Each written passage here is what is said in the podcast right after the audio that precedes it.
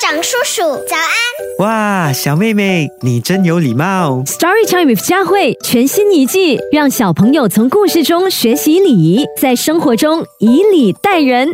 小朋友们好，我是佳慧。农历新年期间，是不是看到了很多的亲戚朋友呢？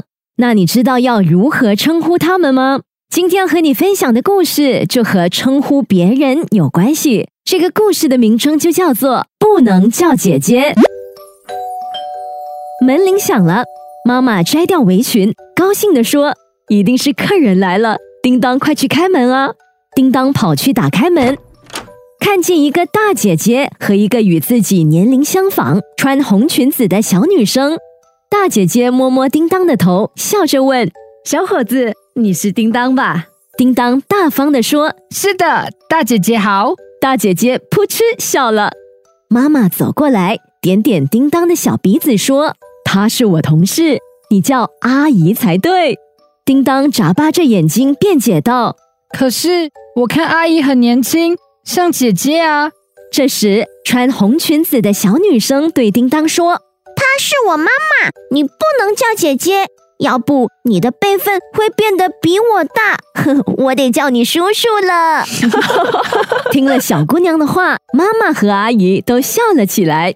叮当吐了吐舌头，对阿姨说：“阿姨好。”阿姨笑着点点头。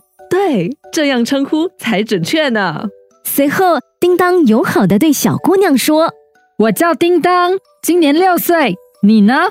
我叫欢欢，今年五岁。”叮当掰掰手指头算了算：“我比你大一岁，我叫你欢欢妹妹吧。”好啊，我叫你叮当哥哥。对了，欢欢妹妹，我忘记向你介绍了。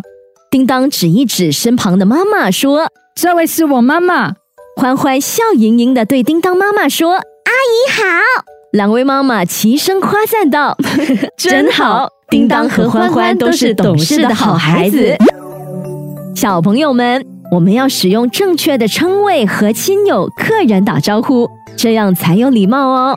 所以记得平时多留心观察，分清不同年龄的人该怎样正确的称呼，还有根据对方的性别。辈分、职业等也有相应的称呼。